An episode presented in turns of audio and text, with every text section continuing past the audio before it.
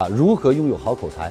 我经常说，一个人是人才未必有口才一个人有口才，他却一定是人才。一言九鼎，重如泰山，三寸之舌强于百万雄师。嗯因为你脑壳里没有，嘴巴里就说不出来。对当有人说哇，李强老师，你口才太好了，滔滔不绝，嗯倒挂长江，口吐莲花。我说，我要告诉你，不是我口才好，嗯是我大脑的词汇量储备够用。